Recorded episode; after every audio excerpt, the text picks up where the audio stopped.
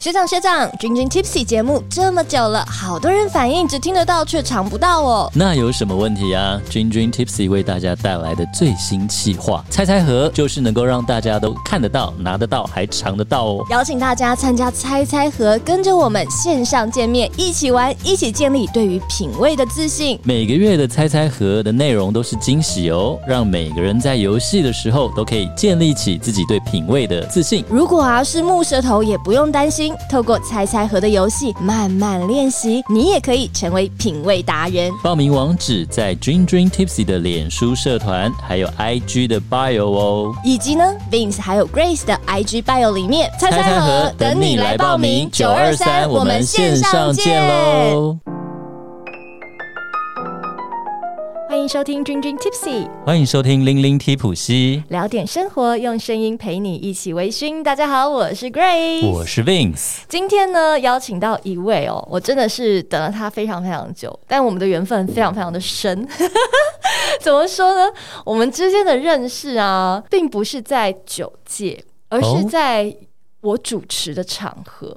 我主持烘焙展的时候呢，那时候刚学葡萄酒，所以就很兴奋，想说哇，也有一些摊位，然后有在呃，就是卖一些酒啊什么之类。而且大家知道我的人就会很知道我很喜欢旅行，所以在我学酒都是以旅行每个不同的国家他们的特色来来学这些酒这样子。就看到有一个摊位上面写着托凯，然后想说哎。欸这不就是课本里面的贵腐酒吗？然后就哎、欸、很开心，然后就一杯一杯的试。那个摊位呢，哇，有两位都非常非常的热情。然后呢，我跟你讲，因为你知道展场的话，通常是一整天的，对，所以我能出去晃的话，就是呃活动跟活动中间。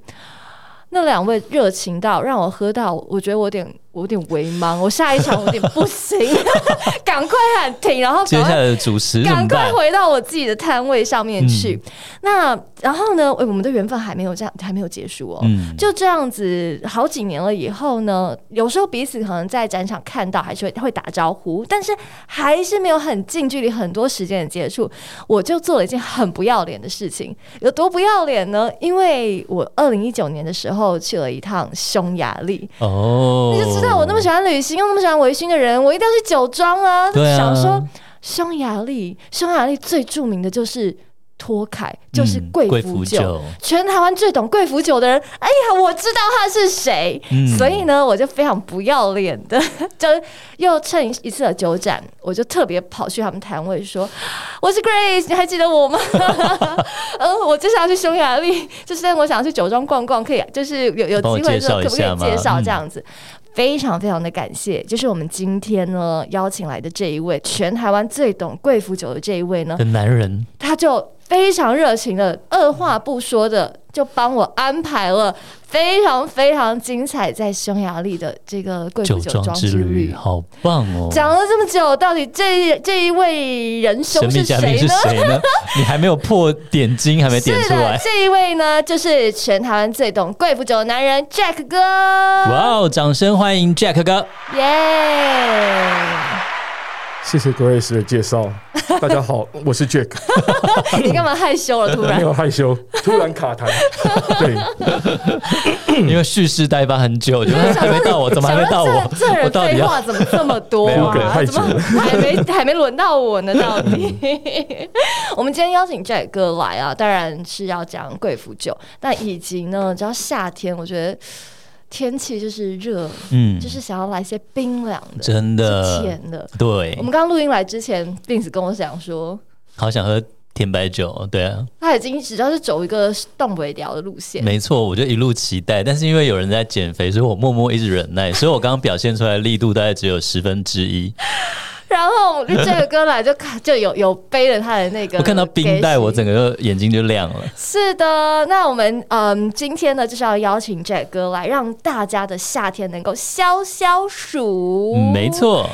那 Jack 哥，我们先来聊聊你好自己好了，没错，对，没有问题。你当初怎么会踏入到贵腐酒这么说是有点冷门的世界？呃，当然，贵腐酒在葡萄酒的世界里面来说。如果葡萄酒有一百瓶的话，就只有一瓶会是贵腐酒，嗯、所以简单来讲，它只有一百分之一。是，对。那为什么我会踏进贵腐酒的世界？其实源自于我在美国念书的时候，我开始接触了葡萄酒。是对，那当然我因为在加州念书，所以最直接能够接触到的葡萄酒就是 Napa 的葡萄酒。对对嗯，对，好，那我在那样的环境下面开始启蒙了我对于葡萄酒的兴趣。是后来回到台湾之后，陆陆续续的开始尝试喝法国的葡萄酒、意大利的葡萄酒。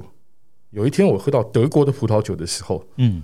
德国葡萄酒喝起来酸酸甜甜，真是迷人啊！啊，所以其实你也是蚂蚁。对，我就想说喜欢。后来我当然就意识到了，我最喜欢甜酒，所以我基本上就是蚂蚁一族没有错。哇哦！哎，可是讲到这个蚂蚁一族啊，其实全世界的甜白酒的类型还蛮多的耶。也是的，是的。专攻匈牙利呢？其实我相信大部分。大部分的葡萄酒爱好者，人生中第一瓶甜酒可能不是贵腐酒。嗯，对。呃呃，你还记不记得我当初一直疯狂跟你们买的是意大利的气泡酒？意大利气泡酒，对，阿斯提，对，阿斯提。对，那呃，其实我人生中第一瓶甜的葡萄酒应该是冰酒，Ice Wine，我也好喜欢哦。对，那还是在我在求学的时候。对。对，所所所听闻的东西，嗯，对，因为在那样的呃求学环境底下，当然不甜的葡萄酒喝起来，对于学生来讲好像不太容易入口，入口不太迷人，对，对。可是喝到冰冰凉凉又甜甜的葡萄酒，酸酸甜甜冰酒，嗯，哇，当时就觉得很迷人，再加上它的稀有性，是，嗯，对，再加上它稀有性，所以呢，当时就非常。是喜欢这样子甜甜的葡萄酒。那当然，到后来到美国求学后，尝试了喝不甜的葡萄酒的时候，才慢慢的、真正的开始认识葡萄酒。对，但是后来寻寻觅觅。发现自己最喜欢的还是甜的真爱，对，那真的是真爱。哎，其实 Jack 哥刚刚讲到了几个不同的甜滋滋、酸酸甜甜、冰冰的这个白葡萄酒。对，那其中呢，刚刚先讲到了就是 Ice Wine。我们先来认识一下，我们带大家来认识一下，说这个世界上其实有很多不同品相的甜白酒。嗯，那到底有哪一些呢？那先讲讲我人生中喝到的第一桶甜白酒是冰酒。冰酒顾名思义，在结冰的状态下的葡萄是所酿出来的酒。哦，对，是啊。基本上呢，它是在冰天雪地下，然后透过人工去做采收的葡萄。那葡萄必须要在结冻的状态下面，是。然后在结冻的状态下，立刻就要进行榨汁作业，透过冷冻浓缩法。这个冷冻浓缩法，当然大家听起来会觉得比较专业一点。嗯、我用比较白话的方式来形容，是就像我们在喝冰沙一样哈，吸管插进冰沙里面，你用力吸一口，嗯、你会发现清冰留在你的杯子里面，浓浓的果汁被你吸上来。嗯，这个是透过冰点哈，糖分跟水分的冰点的不同。造成的汁水分离，嗯嗯，那这样的汁水分离下面，我们就会得到非常浓郁的葡萄汁。当然，这个浓郁包含甜度，用这样非常甜、非常浓郁的葡萄汁再进行发酵，然后再进行陈年，最后的结果它就会变成是冰酒。哇哦！全世界冰酒最著名的区域来自于德国。奥地利跟加拿大，嗯，对，这三个产国，所以它是非常稀有的一个产物。没错，而且它其实也很看天气吃饭呢。其实我觉得这些甜白酒都很看天气吃饭。如果如果在做这些甜白酒，不透过人工去增糖的方式处理它的话，完完全全就是看老天赏不赏脸。对，对，没错。那我们等一下就慢慢的带大家进入到为什么它是看老天吃饭。就是它到底是什么样子的一个葡萄？那接下来呢？我们刚刚讲到的是 Ice Wine 嘛，然后呃，奥地利、德国、加拿大这三大的产区三个国家。是。那再来呢？我们要讲到，我们要进入到贵腐酒的世界喽。其实贵腐酒啊，除了有匈牙利之外呢，还有两个地方，他们其实也都蛮有名的。我们先从大家熟知的法国葡萄酒，这很重要的一个产国，法国来分享。没问题。讲到法国不免俗的最重要的一个区域叫做 Sauternes 哦，苏代，苏代，对，它的地点离波尔多其实没有很远。呃，对，嗯，其实苏代这个产区它是归属在波尔多这样这个呃产区里面的，对对对，它在波尔多的南方，然后它正好旁边有两条河流经过，吉隆德河跟加龙河两个河流交汇处的这样的一个区域。这个区域呢，它开始产生贵腐酒的时间大概在西元十九世纪一千八百多年的时候，嗯，也是目前三大贵腐酒里面最年轻的贵腐酒。最年轻在法国啊，对，最年轻的其实很难想象。是的，那法国贵腐酒它的风味特性，我常常打个比方，如同法国的一个非常有名的甜点叫做马卡龙，诶。大家听到马卡龙，当然第一个印象就是觉得它非常的甜。对啊，不是讲少女的酥胸，我第一个印象是少女的酥胸，怎么办？那也不错呀，那也不错，那也不错。对，那你从马卡龙这样的甜点，你大概可以推敲出来德呃法国人哈，法国人他的饮食习惯，嗯，他们非常的嗜甜，对，所以在那样的嗜甜的状态下面，他们的。呃，贵腐酒做出来甜分相当的高，但是相相对的，它酸对酸度也偏低哦。当然，这个问题来源自于它的几个主要品种哈，它的法定品种受限于它的酿造。嗯嗯，对，法定品种相对酸度低的状态下面，他们就做出甜分非常高。但是以我们亚洲人来品饮的时候，我们恐怕没办法。一杯接着一杯继续喝下去，就比较没有酸度来平衡，对，死甜死甜这样。传说中，Sauternes 的贵腐酒必须花非常长时间的陈年，约莫至少二十年以上，哇，才能慢慢的转换出像苹果、青苹果般的酸度，嗯，去平衡它的甜度。所以买来要放很久很久很久，要放很久很久，哇，二十年呢。其实，所以我常常在销售场合开一个玩笑，是。基本上你想要买一瓶试饮期的 Sauternes 的贵腐酒，对，你可能要花非常多的钱，真的耶。那你如果想要买便宜一点的 Sauternes 的贵腐酒，那当然是买年轻一点，嗯，可是往往好喝啊，往往你等到它试饮期的时候。喝的人是不是你？还不知道？对啊，二十年呢，小孩都大学了，好不好？给你孩子喝，是，对，哇哦，原来是这样最大的特点。哦，那其实接下来呢，我们呃要再讲另外一个另外一个呃地方呢，Ice Wine 也出现在那边，是，就是德国，德国也有它的贵腐酒，是，德国呢，它也是三大贵腐酒之一，嗯。他发现贵腐酒的时间大概在西元十八世纪一千七百多年，就是比法国再老个一百年左右的时间的一个贵腐酒产区。那德国呢？它得天独厚的地形跟气候条件，造就了它由北到南有十三个贵腐酒产区，这么多，成为全世界贵腐酒最大宗的产国。哦，在德国啊，德国。对，他是用这个来就是拼它的数量，众志成城的概念。对对对对对，嗯、是，嗯，对，那因对，因为这样得天独厚的这个地理条件、气候条件，从南到北有十三个区域，当然十三个区域它各自有十三个不同的一些关于法定的规范、天度的规范，是。但是使用的品种其实大部分都相同。嗯，最主要的品种大家可能有听过叫雷雷司令。嗯，对，雷司令，雷司令。对，那德国贵腐酒呢？它喝起来呢就酸酸甜甜的了。嗯，但是它喝起来非常的清爽，哦，非常的易饮。嗯，对，它的酒体就比较轻盈一点点，这是德国贵腐酒的特点。是，对。那我们刚刚呢已经讲了最年轻的贵腐酒产区跟中级的年轻的贵腐酒产区，接下来我们要前往到古老的贵腐酒产区了。哦，最老的就对了。是，接下来就讲到匈牙利的 Tokai，。匈牙利 Tokai 是全世界贵腐酒的发源地，它的贵腐酒出没的时间、出没的年代，大概西元十六世纪末，一千五百七十几年，比德国又早了将近一百五十年的时间，嗯，成为全世界最古老的贵腐酒的产区。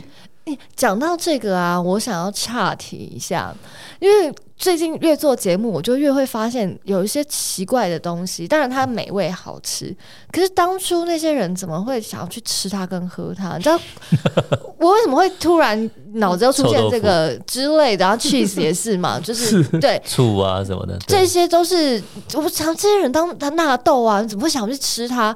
贵腐酒我为什么会这么讲呢？嗯，因为其实它的葡萄。是发霉的状态的葡萄，看腐就知道啊，是腐败腐。对啊，那当初当初到底那个那那那个人到底为什么会想要吃？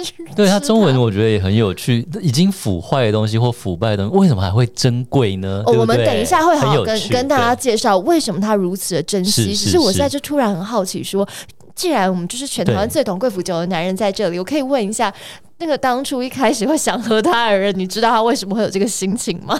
好，这个问题当然源自于匈牙利的地理条件。匈牙利它是在欧洲一个中间的枢纽地带，它完全不靠海，所以周围都是国家。对对。那因为这样的地理条件，导致匈牙利它在历史上面，在包含它的民族性哈，它是一个游牧民族。对。那这样的国家，它常年。都经历战争的问题，嗯，战争的侵扰。在西元十六世纪一千五百七十几年的时候，在某一场战争里面，据说那一场战争是对抗土耳其。匈牙利的领主他把能够抽调的民兵、农人全部都调到战场上去了，就是能打的都都上来。对，只要能打的全部都上去。所以在当时那样的时空背景下面。那个葡萄园里面的葡萄就变成没有人去做收成，没有壮丁了，被拉走，都被拉走了。等到战争结束，通常因为这个时候冬天嘛，冬天在那个环境下面，通常在零下十度、二十度，根本不能打仗，对，所以所有的人都要回家了。对，回家的时候发现葡萄园都发霉了，烂掉了，黑黑皱皱的。嗯，对。可是因为刚打完战争，两手空空，什么都没有的状态下面，嗯，看到葡萄变那样子。没办法，硬着头皮酿酿看哦，所以就这样子因缘际会巧合的状态下，全世界第一瓶贵腐酒就出现在托开这里。哎、欸，我们梅蕊这个我竟然没考到全台湾最懂贵腐酒的男人，历史起源人家对。清楚的嘞，真的耶，太强了。哦！所以原来那时候是这样子来的，然后嗯，其实呃，而且我还有一件。有趣的事哦，其实我们讲托开托开的时候啊，嗯，它一直两件事，两个东西，对，一个是那个地理那个地方托开，对，第二个就是贵腐酒，它其实也叫托开，嗯、真的，我看它拼音是不是不一样？哎、欸，你真的厉害哦！对啊，OK，这就要讲到匈牙利文对于字母的结构的这一个问题哦。我以前读语言学的哟。是匈牙利 Tokai 哈 Tokai，，它的地名它的拼法是 T O K A J，对。但是如果在酒标上面，大家会忽然发现 T O K A J 后面突然突会出现了一个 I 这个字，对啊，对，为什么呢？嗯、其实，在匈牙利的这个语言里面，一个字母尾巴是用 I 结尾的这样的字母，嗯、大部分它都是形容词哦。那 Tokai 呢？这个形容形容什么？形容在 Tokai 这个区域所生产的酒哦，甚至在 Tokai 出生的人也可以用这个字。哦，托开这跟 Kiwi 一样哎，虽然它发音没有变成托卡吉哦，跟 日文发音的。OK，所以基本上呢，就是短母音跟长母音。OK，对对，哇，好有趣哦，是。原来如此，那上上次如果知道的话，我就一定会跟 Esteban 他们说，你们是偷看，是，对。哎、欸，讲到匈牙利，其实我真的有非常非常美好的回忆，我真的非常庆幸在二零二零年前我赶去了匈牙利，因为接下来你知道就是疫情嘛，你看我们大家有多久没出国？我还是比 Jack 哥更最后去到托凯的人。没错，对，匈牙利真的是超迷人呢、欸。嗯，因为呢，刚刚有讲到它有非常丰厚的一个历史。对，只是台湾人好像大部分只知道什么德奥捷啊这些地方，但是你却不知道匈牙利它多迷人的是，它有历史，它有风景。然后呢，它有城堡，嗯，以及呢，它很便宜。哦，对，我有听他说，对，所以我们借由就是嗯，这个一来嘛，我们也让大家来认识一下匈牙利有些什么好吃好玩，然后美景的地方。嗯、这样子，你知道，我们解封之后啊，大家也如果呢对于今天这一集很有兴趣，还有对于看了 Grace 的 YouTube 之后呢，觉得很美，很想亲自去看看的话，也可以来安排一下。对啊。最近已经开始飞了，我已经好几个朋友人现在在欧洲了。我我前几天在看那个 Sky 那个的时候，就是那个机票机票的时候，嗯、我就有在在看那个匈牙利的机票，但是还是贵的。的我已经看有人在瑞士了，好多人去欧洲了。是是，基本上如果要讲到匈牙利的美食，嗯，我们就会联想到三个东西。Langos 吗？三个 有吗？它算你的美食吗？基本上啊，匈牙利的美食当然就要讲到一些特产，是。对。最主要的特产鹅肝。哦，对对对，哎、oh, 欸，我我太我太平民了，我刚讲很平民的东西，鹅肝才是真的高贵的，而且、oh, 但是去那里吃又很很便宜，便宜哇！是，就匈牙利人的说法，全世界百分之八十的鹅肝来源自匈牙利。哦，对，匈牙利的鹅的养殖，肥鹅啊，对对对，是非常的旺盛的。嗯所以呢，在匈牙利的料理里面，鹅肝就是一个不可或缺的元素。哇！而且有那有多好买？你就是路边都是，路边都是，因为你你观光客你去的地方基本上都是观光客去的，就像那些嘎雅吐司那种，每天拿来刷吐司用的，真的非常好卖。是，没错，没错。而且，其实，在我们讲品酒的时候啊，通常啊，风土风土就是包含了你的。微醺你的吃的东西，嗯、就是那个当地的料理，然后所以啊，其实刚刚讲鹅肝嘛，要讲到托凯，嗯、对，这两个是搭的，没错，这是非常重要的搭配。如果今天大家有幸在靠近圣诞节的时候去到匈牙利的话，在匈牙利的市集上面，大家往往会看到一件事情：托凯的贵腐酒跟鹅肝，它会包装在一起贩售。在匈牙利的时候，我变成是一个一个 set 哎、欸，没错，就变成是一个 set。这个透过这个 set，就其实很明白的告诉大家，他们的文，这不只是他们文化，而且就这样的搭配也是绝佳的搭配。哇哦，好想吃哦！我我热爱这两样，热爱这两样。哎、欸，但是 by the way，这两样热量很高、哦。接下来第二道美食是，就讲到一个非常重要的特产——猪猪啊，匈牙利的绵羊猪。啊，绵羊猪，它是个特殊的、特殊的一个品种，是对，全身它有卷卷的毛，外形看起来像绵羊一样。那真的有这种生物啊？猪的形态，真的啊。这个绵羊猪呢，它其实是呃命名为叫蒙嘎利卡的一个品种，是对一个塞尔维亚的一个发音命名。好可爱。对这个猪呢，它油脂非常的丰润，嗯，对，在匈牙利的料理里面。也是不可或缺的一环。嗯，对，基本上第三个哈，第三个美食。是。这个美食呢，大家可能或多或少会有听过，叫做 Goulash。嗯，匈牙利牛肉汤。好像有哎、欸，匈牙利牛肉汤其实它跟某一个匈牙利的特产产生了一定的连接，它就是匈牙利的辣椒，红椒，红椒，对。大家如果在逛匈牙利市集的时候，会发现市集里面会卖的一串一串、一大串串的像那个花圈一样的这样一大串的辣椒哦，对，所以匈牙利辣椒也是非常出名的，它的辣度非常的低，可是它有特殊的风味。对，是今天呢。匈牙利的牛肉汤就必须靠这个辣椒去做处理，嗯，所以在匈牙利的餐厅里面，它有各式各样的古拉许，每一家都有自己的配方，对，所以成为它匈牙利最主要、最独特的料理之一。哦，很像我们卤肉饭的平民美食。它的那个 goulash 的味道啊，我觉得超适合台湾人。基本上，我觉得匈牙利的美食都很、嗯、很合很合台湾人的口味。其实呃，因为我往年进入匈牙利大概都要待一个月的时间，哇哦！所以呢，想念台湾的美食的时候。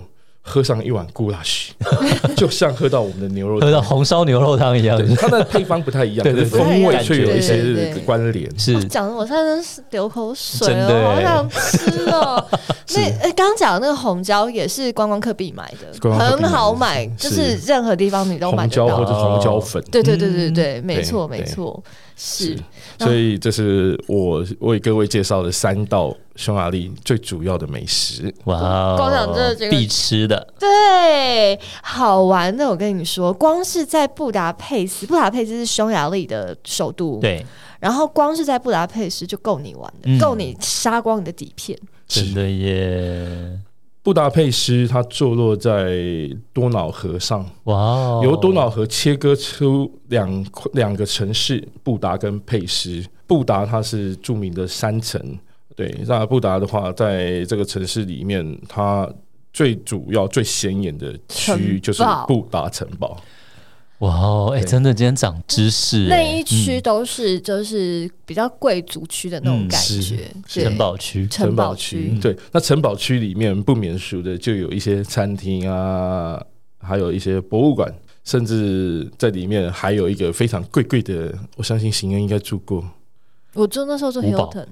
哦，对啊，就是 Hilton，很便宜啊！我还拍了一支 YouTube 跟大家讲有多便宜。他就说住也好便宜，对，超便宜啊！还教你怎么住城堡，还要特地去申请一张一张那个会员卡吧，对不对？我记得没错，对，没错没错，对对对，Hilton，这这真的会很划算，就想我住住城堡应该会很贵。哎，但我真的从小到大不知道布达跟佩斯是两个地方，基本上没有去过匈牙利的人应该都 不会知道。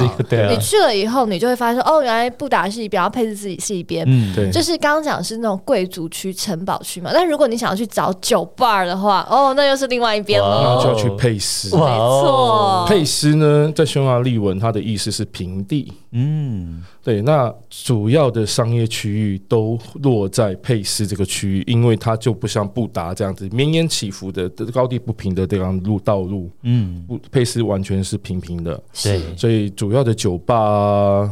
甚至国会大厦，对，匈牙利呃，欧洲最美丽的国会大厦，也是坐落在佩斯。我的 YouTube 里面好像有从，就是因为我是住在城堡嘛，然后从城堡就是另外一端，然后看出去那个渔夫堡，对，渔夫堡，我住在渔夫堡，然后看出去那个窗外的话，就是正对着河对面的国会大厦，嗯哼，之美，哇，真是美翻。哇！所以我们介绍了好吃的东西，然后介绍了美景，是，然后呢，因为呢。它是被呃，布达佩斯是被多瑙河给切割的出来的城市，嗯，所以在多瑙河上，在布达佩斯的城市里面就有几几座几座桥，是对。那从渔夫堡往下一看，可以看到非常著名、最古老的一座桥，叫做链桥。恋爱的恋吗？不是不是不是，锁链的链，锁链的链，这两个链哦，那感觉 feeling 差很多。链桥，链桥，锁链的链，链条的链，它有什么特色呢？链桥呢，其实为什么它叫链桥？是因为它上面呃，在桥墩上面就是有一条一条的绳绳链这样子把它串起来，嗯，所以呢，它就变成在多瑙河上，在布达佩斯城市里面最具特色的一座桥，嗯，很美，很美。对对，从渔夫堡往下拍，可以先看到链桥，往后看看到国呃匈牙利的国会大厦，所以是一个非常美，而且是。通常是观光客必拍的景点。哇哦，对，因为直觉得蛮有趣的，因为它不是说不知道，就是匈牙利是个内陆国家，为什么这个地方叫渔夫堡，对不对？很有趣哦，渔夫堡，渔夫堡的历史，对这个这个，我觉得这这可能要拉很远，对距离久拉回来，拉回来，对对对对对对对。对，然后呢，你知道，嗯，到匈牙利，我们刚刚讲有吃有喝嘛，嗯，然后有有美景，还有一个东西你不能错过，就是要去泡温泉。啊，真的。匈牙利这个国家，其实呢，它呃是由地壳隆起所产生的一个陆地，是。那也因为这样子，所以它在地壳上，呃，就是地地表上面，它有一些切割面，嗯、这个切割面会有一些涌泉出现。哦。所以在布达佩斯这个城市里面就有三座非常著名的温泉。嗯，好赞哦！而且这些温泉呢，他们保存的很好，都历史悠久，历史悠久，是的，依旧漂亮。我也拍了一个 YouTube，、嗯、大家可以就有我有看过。那那其实啊，我们讲到了温泉这件事情，就可以跟大家拉到说关于托凯这件事。布达佩斯离托凯有一点距离，嗯、但是呢，在它的这个，因为刚刚讲说地壳隆起嘛，对不对？所以它的这个土地的这个泥土。它其实的成分也比较不一样。哦，是是，嗯，如果拉到托开来讲的话，托开它这个地方以前是海，啊，透过透过火山喷发、地壳造山的运动，嗯，造就这一块区域。所以在托开的产区里面，它的地质条件非常复杂，百分之九十是火山岩地形。这些火山岩分分别有玄武岩、安山岩。要盐，嗯，所以呢，我在研究这个托凯的、呃、葡萄园的时候，嗯、对这个地质条件，往往就要很搞清楚它的风土，它的土地到底是什么样的地质，对，土壤是什么样的成分，它可能是综合在一起，对。啊，对。对对对对，而且以前是海，搞不好还有一点盐分在它在里面，对不对？它不只有盐分在里面，因为它是地壳隆起，所以有的时候你在葡萄园捡到的一些石头。依稀都可以看出，它里面有一些鱼啊、爬虫的化石，就对了。哇塞，对对对，所以我有拍到几几张这样的照片，好有趣哦。对，对，而且因为真的，它的那个土地，我有点忘记我们有放到 YouTube 里面，因为我们也有特别去拍它的土地，就是每一个地块可能颜色也都会有不太一样。是的，对，没错，是。那到底为什么 Tokai 可以造就出贵腐酒，而贵腐酒都到底又是怎么样酿造的呢？其实就像我刚刚讲的，因为战争。因素回到呃，这些农民回到家乡的时候，哈，回到家乡看到葡萄变得那样状况，但是在西元十六世纪一千五百多年的时候，也因为战争的因素，所以农民呢，他的物资更加的缺乏，是，所以呢，当时农民看到那样子葡萄变成皱皱的、黑黑的、小小的，对，硬着头皮去榨汁的时候，发现榨出来吃甜美无比，哇哦，所以呢。用这样的浓缩，然后呢，层次感就提高的这样的葡萄汁下去发酵，就变成了今天我们所看到的贵腐酒。嗯哼，嗯，没错，真的需要一点勇气。而且是说贵腐葡萄也是比较稀有，是吧？非常，因为哦，这个刚刚我们讲到这个霉菌这件事情啊，它可不是任何一个地方，不是像我们木栅会发霉，它那个霉就可以用，不是哦，是这样啊，它的霉菌是特殊的。嗯，所以才可以造就有特别的风味。而那、哦、那这个特殊呢，也因为托凯这个地域、这个地区，它的一个很特别的这个叫做地理环境。嗯，那这个地理环境，当然就要请我们的 Jack 哥来跟大家讲讲。好，放眼望去，全世界只要能够产出贵腐酒的法定产区，是它在产区的周围。必须要有一定的水源，嗯，这个水源包含来自于湖泊，对，包含来自于河流，但一条河流经过还不算数，往往必须要两条以上的河流经过，哇，才能造就这个区域有贵腐葡萄的出现。是。哦，湿度要有霉菌才能生长，而且除了湿度以外，嗯、天气也要配合哦。你清晨的时候有很多的雾气嘛，对不对？但是你接下来太阳要把那个雾气是晒走的、赶走的，嗯，所以它不行是整天都是雾气哦，整天都雾气，可能那个不只是贵腐霉了，什么霉都来，什么霉都来，是是。基本上哈，我刚刚讲两条河流的区域哈，对，这两条河流还必须要有一个特点，就是温度的不同。哇哦，两条河流温度必须不同，然后呢，在季节交替的时候，两条河流的这个水是冲击，它就会大量产生雾气，而且雾气的发生时间点通常会是在半夜。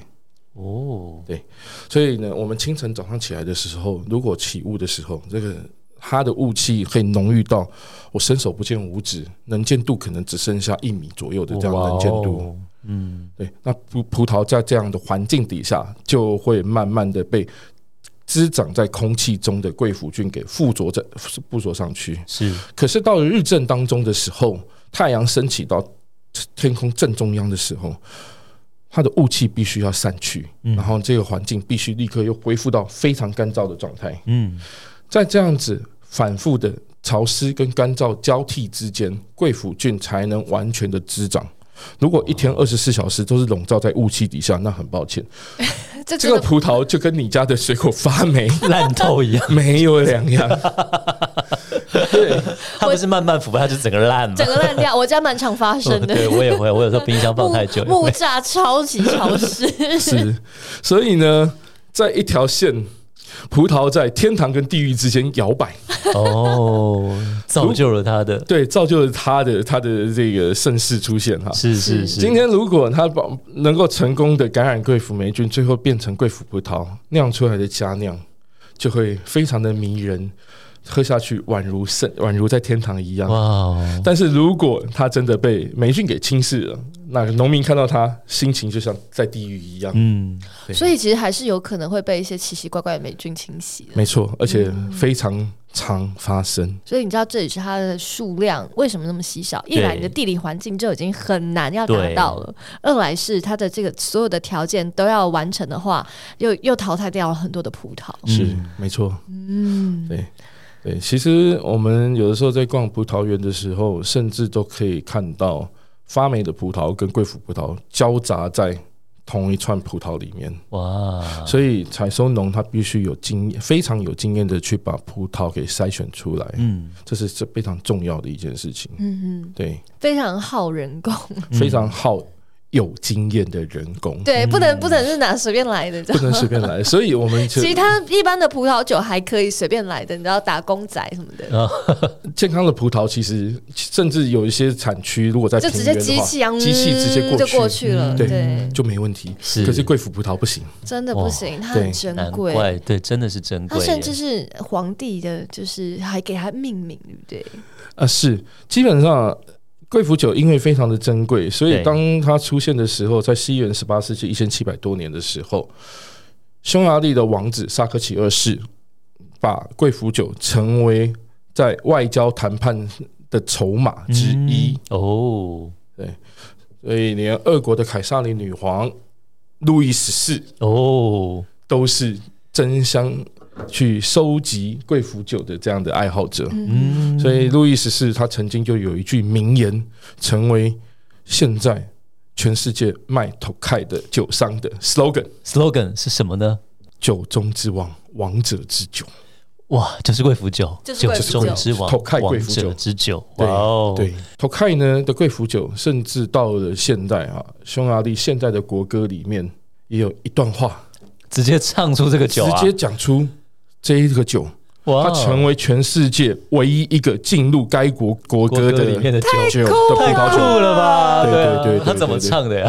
你这个就是逼逼，我说翻译啊，翻译它的内容是什么？我们今天就是要各种考验那个 台湾最懂贵腐酒的男人。OK，他其实其实内容呢，就讲说，在托凯的葡萄园里面得到上天赐予的甘露哦，讲的就是托凯的贵腐酒，真的耶，对，就这样一句话，嗯。但是写到国歌里耶，真的是国家的代表哎，是是是。那金门高粱就没有写到我们国歌，对啊，金门高粱就没写进我们国歌，对啊。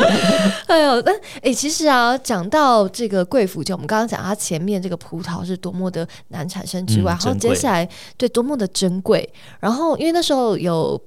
拜 Jack 哥的之赐，所以我有机会进入到他们的那个酒窖里面呢、啊，很美之外，它其实也有很多的霉附着在那边呢。对，Tokai 的酒窖里面最重要的一个景象，就是刚刚 Grace 讲到的霉菌，在酒窖里面，只要有盛放 Tokai 的贵腐酒若干时间，约莫大概两三年的时候，它的酒窖。墙壁霉菌就会开始慢慢的附着上去，一开始附着的颜色是白色的，后来慢慢的会转变成黑色，转变到黑色的时候，大概已经经历八九年的时间。哇，对，酿酒师曾经告诉过我，这一些霉菌跟 Tokai 的贵腐酒，它是共生共存的概念。哦，霉菌帮助 Tokai 的贵腐酒风味的发展，Tokai 的贵腐酒帮助霉菌的生长。哇哦，一旦贵腐酒完全的离开酒窖，这个酒窖里面没有任何贵腐酒存在的时候，这个霉菌就像一片一片的棉花会脱落死亡。哦，所以在 Tokai 的酒窖里面，在大部分的酒窖，嗯，我们在桶边试饮托开的贵腐酒，我们可以把。口中的酒直接朝墙壁吐下去。我当那时候倒是没有做这件事情。哎，这不是 Angel Share，这个是就是 Share 给这个大自然的，是对，真的是大自然共生的感觉，真的完全很有意思哦。对对对对对，没错。那其实讲到了这个贵腐酒啊，还有一件很重要的事情，就是大家要知道怎么样来。辨别这些贵腐酒，它的浓度、它的甜度如何？其实它是有这个标准在的哟。嗯，是。呃，讲到托开的贵腐酒，因为它毕竟在历史上面来讲，它是第一个贵腐酒出现的区域。对，所以在早期。在西元十六世纪在酿贵腐酒的时候，并没有任何的仪器，嗯，可以去帮助酒农、酒庄判别他们生产出来的贵腐酒等级为何，甜度为何？对对，没办法，嗯，所以他们只好用一个简单的计量标准来去判定酿出来的成品，它的等级大概是有到达什么样的状态？是对这个简单的计量，其实就靠两个容器。来做处理，嗯，一个就是他们酿酒所使用的橡木桶，是另外一个就是采收葡萄背在背后的篮子，篮子，篮子。这个篮子在匈牙利文就叫 puttony。托开的贵腐酒一开始是怎么酿的呢？其实简单来说，就是一桶基础酒。对上几篓的贵腐葡萄去做混合，嗯，所以我总共到了三篓，它就叫三个 puttony 的贵腐酒。哦，我到了六篓，它就叫六个 puttony 的贵腐酒。是用这样的简单的计算方式。哦，换言之，这个这个法规的精神就是建立在贵腐葡萄使用的比例，一篮、两篮、三篮到六篮这样。OK，哦，好有趣哦，是。其实，在那样的状态下面，他们去测量出来，发现一件事情：当我使用了一桶的基础酒，对上六篮的贵腐葡萄，使用的比例正好达到一比一的状态。哦，对，说成为它在这个剂量里面，六成为是一个最高的等级的一个象征，是就不再继续往上上去。当然后后来有曾经发展过往上上去七八九十栏的。这样酿造，可是他们就不再给他任何的数字，嗯、直接给他一个叫做阿苏伊森西亚的这样的一个等级，呃、作为他的终极。那刚刚我们讲的那个托开啊，它其实从一批到三批基本上是不标示嘛，然后三批之后就到六批算是一个高高潮。对，对，那接下来六批之后，它还会有其他的类别吗？呃，其实，在历史上面应该这么说，一批到两批曾经存在过，在西元一九三八年的时候就被废除掉了。嗯，好，所以将近九十年之前的事情。那三批到六批，它就一路到现在都还在使用。对，那我在前面讲到酿造的时候，有讲这个 P 就是 puttony 哈，这那托开的这个法规的精神就是架构在贵腐葡萄使用的比例是。到了六批之后，酒农如果再多到一楼、两楼、三楼的时候，这个时候匈牙利就给他一个特殊的名字，叫阿苏伊森西亚。对，就不再用数字继续往上标示上去。所以从三四五六个 puttony 到阿苏伊森西亚这五个等级的产品，我们给它一个统称的名称，叫做阿苏 wine 贵腐酒。对，这是头开最重要、最主要的第一个商品，也是存在历史里面最久的产品。那后来有一个年轻的产品出现，这个产品它的做法如同全世界法定贵腐酒产区的做法，它的采收其实很简单，酒农刻意去选啊感染贵腐菌的葡萄串，嗯，在里面，然后呢采集下来之后榨汁发酵放进橡木桶，这个做法全世界的贵腐酒产区都如出一辙。对对，只是。今天在匈牙利的法规里面，并没有明确的定义贵腐酒感染的比例是多少。嗯，啊，匈牙利人给他一个非常美丽的波兰文名字，叫萨马罗尼。萨马罗尼翻译成中文的意思叫做“天生如此”。天生如此，生生来如此啊，生来如此，对，率性，是的，对，所以所以呢，就用这样的名字去代表这样的一个产品。嗯，那如果你买到。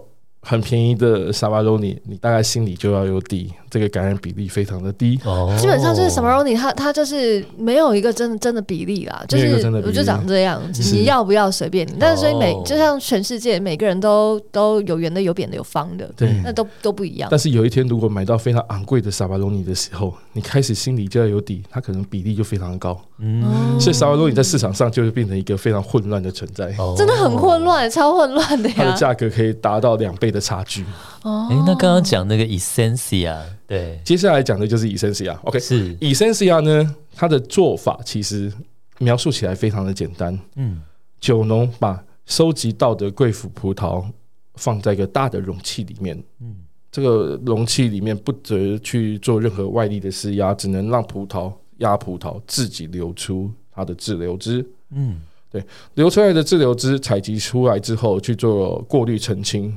然后它可以放在任何的容器里面，包含橡木桶、包含不锈钢桶、包含玻璃桶里面、玻璃瓶里面进行它的陈年。陈年装瓶上市之后，它就叫 Essencia。嗯，那法规里面它有明确的定义。Essencia 它的残糖量必须落在每公升四百五十克以上，以上，简言之就是百分之四十五都是糖分。嗯，我每听一次它含糖量的时候，我都还是会倒吸一口气，想 喝水是吧？给我给我水。那也因为这样的残糖量，所以呢，它就浓稠度非常的高。嗯。匈牙利人在喝的时候会建议你把 Essencia 倒在汤匙里面品饮，那感觉好像吃蜂蜜哦，用汤匙来品，高级的蜂蜜，真的耶。对，Essencia 如果它具备这么高的产糖量，它只有甜的话。其实它，我也觉得它就不屑一顾了哈，这就不是一个重要的东西，是不是？它除了这么高的甜分之外，它也有丰富的层次感，还有它的酸度去支撑它的这个甜度，让品饮者在品饮的当下不会觉得腻。嗯，喝一口下去，宛如在天堂一样。哇，对，可以想象神之水滴背后那个有没有光线啦、泡泡啦，有天堂来的光什么的，花园啊，蝴蝶在飞对啊，一口宛若在别的世界里。是。所以这三个产品就在 Tokai 的世界里面，成为跟贵腐葡萄最直接的产品了。不会 Sugar High 吗？喝到很亢奋这样？因为它还有酒精啊！我我我跟你讲，我带的那两个朋友，他们都是蚂蚁人哦。他们去跟我要去匈牙利之前，他们两个都好兴奋。对，然后想说哇，太棒了！天，我爱甜这样子。我们三个人在那个托凯，然后一开始就是因为我们去了两个酒庄，然后庄主都非常非常的热情的款待我们，所以就从开始从基本款开始喝，一路喝上去。然后我们一开始很开心，然后接下来我们到下一个酒庄的时候，然后再来呃从零啊，而且是越来越甜是是，越来越甜，甜到刚刚就是 Jack 哥在讲呃阿阿阿苏那个阿苏里阿苏里斯那那 Essencia 那个对不对？但是除此以外。酒庄老板太热情，他就拿出了我的，他说我压箱宝，压轴，压轴，我平常不给别人喝的，哇，很珍贵。但是你知道，其实我们那时候已经是已经，已经那个长度已经差不多在额额额头上了吧？然后我们还要故作镇定，就都拿出压箱宝，怎么怎么能说不要吗？对不对？那好，然后。待会我们说，我们其实要要要有勇气，然后喝。我说，哇，那简简直是糖浆，它那个浓度，那个浓度真的就是比丰年果糖还浓稠，蜂蜜吧？你还少讲了一个重点，嗯，庄主他拿出一个小小的瓶子，倒在。汤匙上面，对，递在你面前让你喝，对，哦，真的像喝糖浆一样哎，像蜂蜜一样，对不对？用用汤匙喝，哎，对。那我跟你讲，人生的甜分就就就彻底用完。然后那两只蚂蚁有没有回回来以后，也是当天就说，我们最近真的，我们先不想不要。难怪他挑都挑 dry 的，我都挑比他甜。他每次都说我口味比他甜，因为我喝可乐以前会加糖嘛，所以我其实是喜欢，对，所以我喜欢喝有点甜的东西。嗯，哎呦，然后刚刚讲到这个呃，Putoni 对不对？对，其实就是因为这个 Putoni 这这个 P 开头，嗯、所以呢，在这个酒标上面哦，你也可以看到有 like 几批几批几批哦，它就是直接写几批一批二批三批，OK，基本上是从三批开始一直到六 P，批。但我跟你讲，今天晚上我们六批耶，是真的耶！我看到了，现在有看到六六批，就是 Vince 现在喝的是，就是已经是来到六批，而且这个酒庄就是我们刚刚讲到，我去那个酒窖里面非常漂亮。OK，在我的那个 YouTube 里面的那个酒酒酒窖就是这个，就是这一家，就是对。Dobogo 哈，Dobogo 这个酒庄，它的酒窖走到最底的时候，你会发现宛如在教堂一般。对，哇！还有那个那个像教堂那个那个那个玻璃啊，对。对对对对，然后上面就有这个六个像罗马铜板铜币的这样的一个标志，在这个它的玻璃上面。是。对，然后它打打了昏暗的黄色的灯光。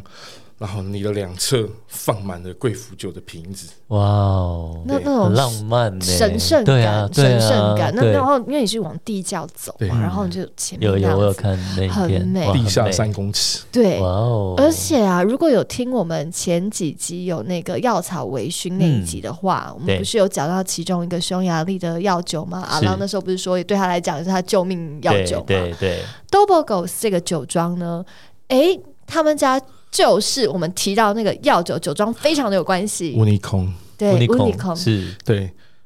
呃，它其实它是隶属于一个匈牙利的望族，叫做茨法格家族。茨法格家族在这酒的这个产业里面就有两个产品，嗯、一个就是刚刚 Grace 说的乌尼孔药草酒，嗯、对，药草酒成为匈牙利他们都知名的一个国民药草酒，对对。所以在匈牙利的大街小巷，甚至在便利商店都可以买到这个产品。没错，而且每个人家里必备的，对不对？对？对对对，他们如果有胃病的话，他们就直接拿拿着药酒来喝喝，没就没问题了。对对对对，那它的瓶子形状其实很好辨别，黑色圆圆的瓶子，一个十字架，一个对一个十字架在上面，急救的对，对对对，急救的概念，经十字胃肠药的感觉，就是有一个救救命的感觉。是。是，我们就好，我只是 by the way 讲一下，今天刚好 Jack 哥带来给我们喝。的这一支就是这个 Dobogo 酒庄，然后不但我有去拍它，也刚好是我们前几集有提到。但是讲到了分级制度之后，再来，你知道，不论是什么酒，大家都会很想知道，哎呀，那我要怎么挑啊？然后我要怎么、嗯、怎么了解哪一个比较好呢？好，呃，我个人认为，好的贵腐酒它必须要有一个特点，是就是能够让品饮者。一杯接着一杯往下喝，嗯，所以不腻口是成为他最主要的一件事情，嗯，他必须要酸甜平衡，嗯，对，这是呃我挑酒的第一个要旨。是。啊，除了酸甜平衡，接下来第二道要审视的条件就是在平衡感下，它有多少层次感融入在这个酒里面，层次感越丰富。当然酒就会越好，相对价钱就会越贵。嗯、对对，所以这这这两件事情就成为我挑贵腐酒最重要的指标。是是。是是其实，呃，不只是贵腐酒，只要是甜白酒的话，你的酸度酸度真的非常重要。很多人想说，没有啊，我不觉得酸，那是因为那个甜已经是完全平衡掉了，不然你会觉得很腻。嗯、如果你觉得，哎，它不腻，很好喝，甜甜的话，代表其他的酸度是很够，要支撑起来的。是，嗯。那在这两个原则下面，这个酒在喝的时候，不能有其他不应该存在的风味在酒里面。例如，我觉得它有如果有过重的氧化味，嗯，可能在酿酒的当下，酿酒师可能在某个环节有所疏失，嗯，导致酒产生了过度的氧化，嗯，甚至在前期在挑选葡萄的时候，如果不小心挑了太多的发霉的葡萄混在了贵腐葡萄里面，是。后面它在酿出酒的时候，它的这个酸败的这个味道就会出现在酒里面。哦，对，所以通常遇到这两个风味的酒，我就会避开。嗯，对。哦，哎，除了我们在买酒的时候，如果你可以试饮，你可以挑嘛。但是你回家又是一个学问哦。你回家到底要怎么喝？大家一定要听清楚，因为其实那个时候我们刚好有做团购嘛。然后我们要讲呃，有发车好，对对对，就是我们那时候 有微醺列车，有有发微醺列车，是，然后也就是跟 Jack 哥来来一起合作，对，然后就有些军友们买，就是买到我们比较就是甜白酒，然后就会说啊好甜哦，但我就会我其实内心就会觉得说，Hello，大家一定要看一下我们的叙述哦，因为我们的叙述我一定都会写说，请冰冰的喝，你一定要把它冰起来，是是。因为你就算它酸甜再怎么平衡的甜白酒，你是常温喝的话，那一定真的就是死甜哦，就是死甜了。对，其实这个就。呃，讲到有另外一种饮料在喝的时候，就像 Vince 喜欢喝的可乐一样，可乐在喝的时候也一定要冰冰凉凉的喝。是，对啊，对，所以基本上你喝这种高糖度的饮料，你没有把它冰镇过，你就会发现它的腻感会无限制、无限制的上升。是是是，对。那除了冰冰凉凉的喝之外，当然它也不能过度的冰镇。所以我们通常建议品饮者在品饮这一个酒的时候，品饮一般的甜酒也一样，尽量让酒维持到在八到十度的这样子的一个冷却的状态下面去喝它，你会得到最佳的体验。没错，啊，所以要冰桶了是吧？是是。要不然你冰，然后赶快再放回去，你就倒冰箱，对对，倒了再放回冰箱。原本的量，你可以喝的量就对，对对对对对。所以如果家里没有任何的这个品酒的辅助设备的话，当然冰箱是最好利用的一件事情。冰，一般人的冰箱设定的温度会是四到六度，对。所以通常你拿离开冰箱，大概等个二十分钟、三十分钟，它就会到达一个最佳品饮温度。嗯，没错。所以大家一定要看我们的叙述，好吗？好哦。是。哎、欸，但是呃，买来了，我们我们知道怎么挑，然后知道怎么喝之后，那也有些人会想说，可是我买来，如果我没有很想要立刻喝的话，那贵腐酒好保存吗？一瓶没有开封的贵腐酒，当然如果它没有任何的漏酒的意外这样产生的话。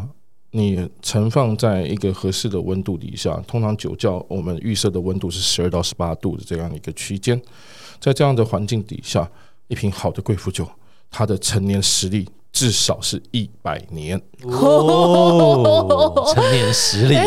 讲到这个，那时候我不是带两只蚂蚁去吗？其中有一只蚂蚁不就买到那个、嗯、那个那个叫什么？Essencia，对对，Essencia，然后。然后呢，因为当下其实我是我们有点失心疯过了头，然后反正总之 anyway 买了以后，然后 Jack 哥就是前一阵子跟我说，那支 Essencia 好像是在涨价，嗯，因为他他就是很能摆。